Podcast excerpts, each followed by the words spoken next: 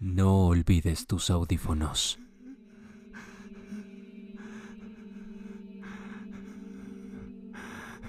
Estaba tratando de correr, pero no llegaba a ningún lado. Sus brazos y piernas colgaban en el aire, pero nada estaba pasando. No podía siquiera sentir el piso bajo sus pies, y había algo mal en el aire. Cada vez que intentaba respirar, terminaba tosiendo, ahogándose. Estaba sofocándose lentamente. Miraba frenéticamente a su alrededor, pero a cada lado era lo mismo. Una interminable extensión gris, nada sólido, nada definido, solo él mismo, flotando en el vacío, muriendo. Sabía que estaba muerto, pero de alguna manera todavía era, al parecer. Estaba flotando, sus ojos abiertos, pero no veían nada. Su cuerpo giraba y giraba lentamente. No había nada más allí, no había nada más que él, pero él tampoco estaba allí exactamente. Y escuchó algo, algo silencioso, como el sonido de un insecto caminando sobre un papel. Lentamente fue aumentando, convirtiéndose en un fuerte susurro, una voz humana hablándole. Era una voz familiar. Deseaba que fuera más fuerte que un susurro, así podría estar seguro de quién era. Dijo otra vez. La escuchaba cerca de su oído y luego en dos susurros ligeramente distintos al mismo tiempo. De repente se dio cuenta de que no era solo una voz, era una legión, todos ellos susurrando, todos ellos diciendo su nombre.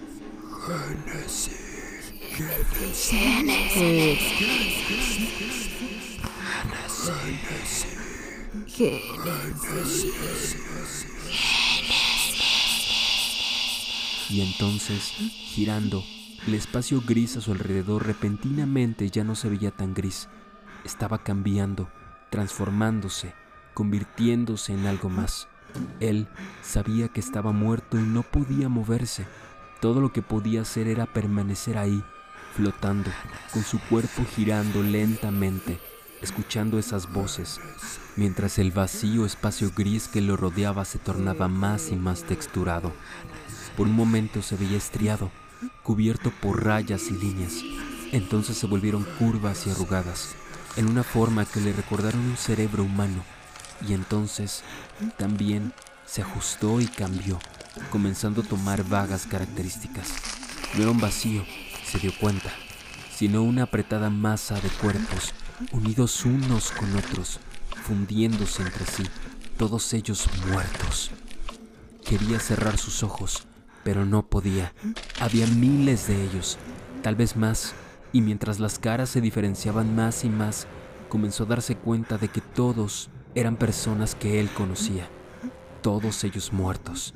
Su esposa estaba allí, su cuello roto por un accidente, su madre y padre, ambos decrépitos y derruidos, justo como estaban luego de que el cáncer los tomara, y otros, muchos otros, a quienes no había olvidado, pero que al notarlos sabía que habían muerto. La palabra vino de una de esas bocas abiertas e inmóviles, como el eco de una profunda cueva. Pero, ¿cuál? Dijo otro, y pronto todos estaban diciéndolo.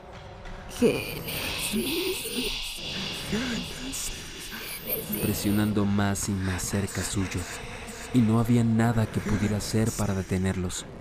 Entonces sus dedos comenzaron a hundirse bajo su piel, tejiéndose entre sus huesos, insinuando su camino dentro de él. Alguien estaba gritando. ¡Genesis! ¡Genesis!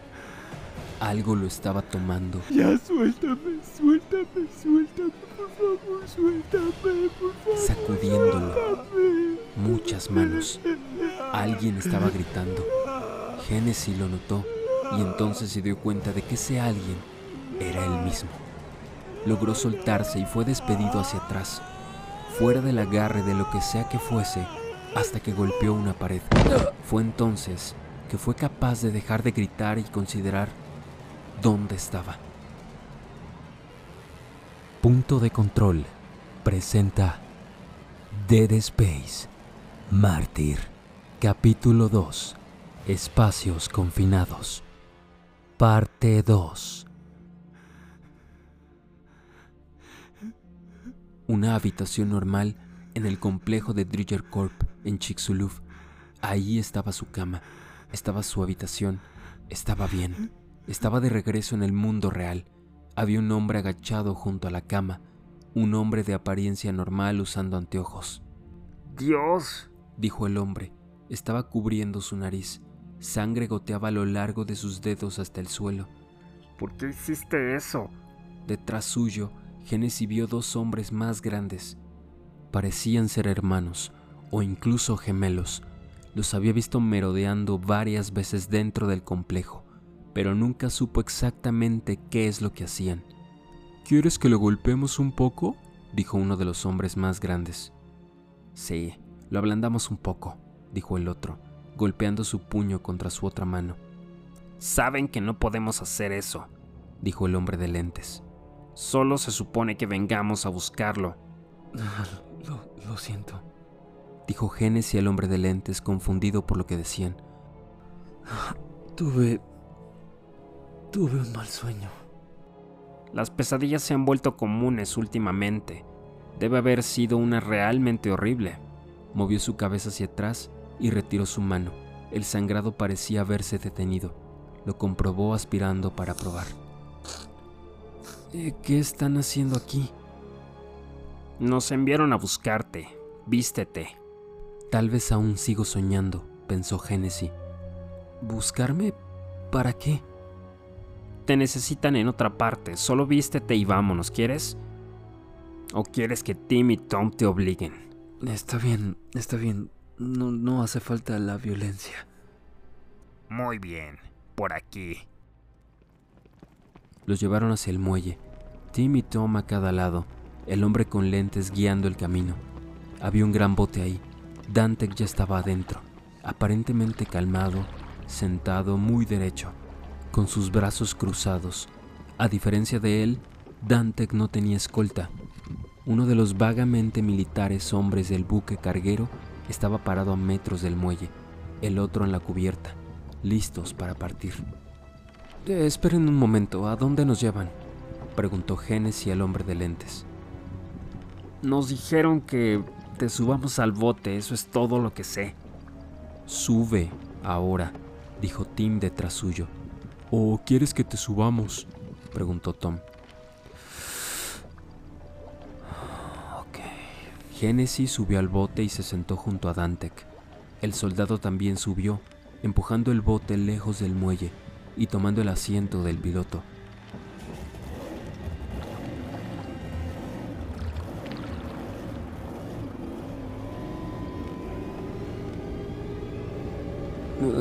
¿Sabes qué está pasando, Dantec?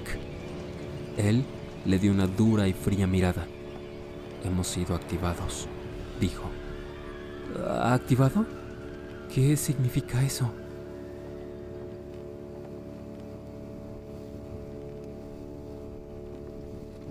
Con el viento y el agua que salpicaba, Genesis comenzó a sentir mucho frío. Al llegar al buque carguero, subieron por una escalera para encontrar a Tanner esperándolos en la cubierta.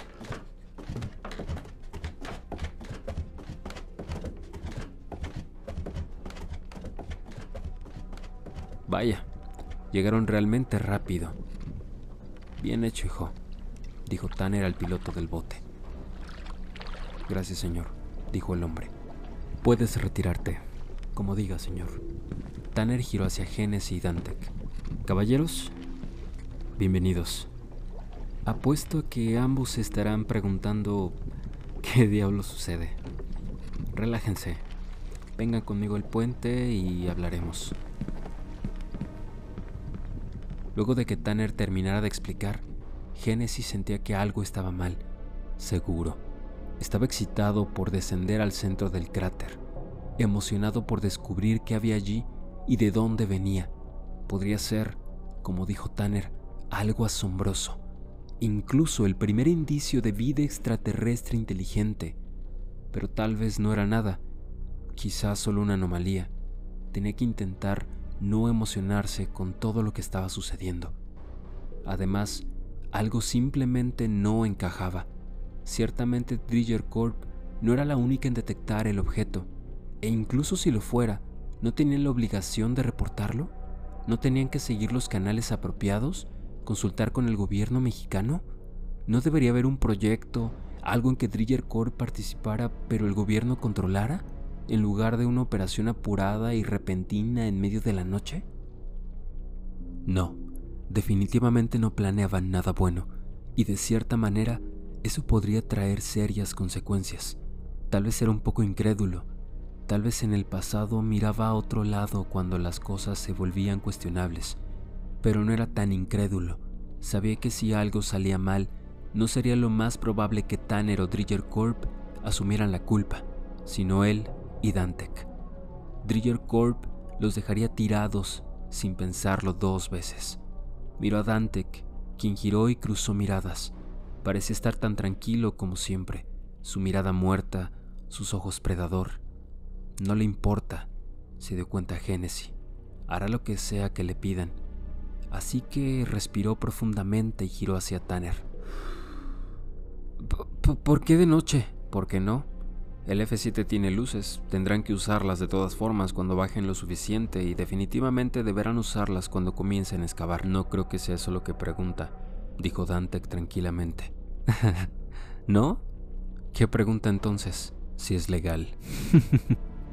¿Es cierto eso? dijo Tanner mirando hacia Genesis. ¿Es eso lo que preguntas? Genesis dudó un momento y entonces asintió. Solo me parece algo extraño. ¿Acaso este cráter no es enteramente propiedad de México? ¿No tendría que ser explorado por una organización de recuperación local? ¿Y qué, sucede con la tripulación de este carguero? ¿Son militares o no?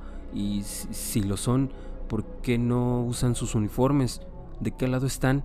Si no lo son, entonces, ¿qué, qué diablos está pasando? A ver, Genesis, no necesitas pensar en todo eso. Yo manejo los detalles. No hay razón alguna para que te preocupes. pero somos nosotros los que, quedaremos quemados si esto sale mal, ¿no? Dijo Genesis. Tanner no dijo nada. ¿Me equivoco?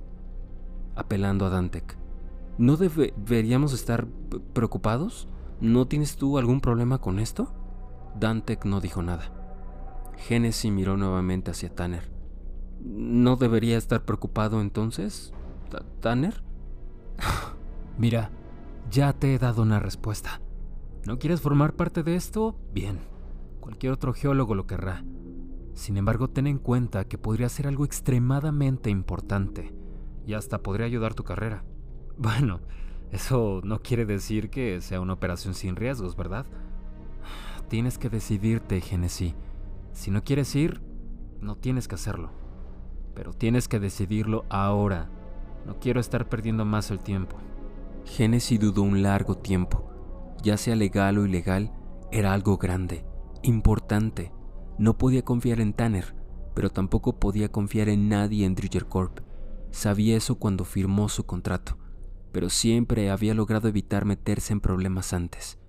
Si lo que estaban haciendo era legal o no, pensó, para sí mismo, él podía asegurarse de que su participación fuera legal Además, si las cosas iban demasiado mal, podría abandonar después.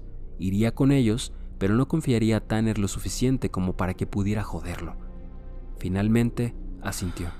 Ay, ok, está bien. Sí participo. Muy bien. Sabía que lo harías. Vayan entonces.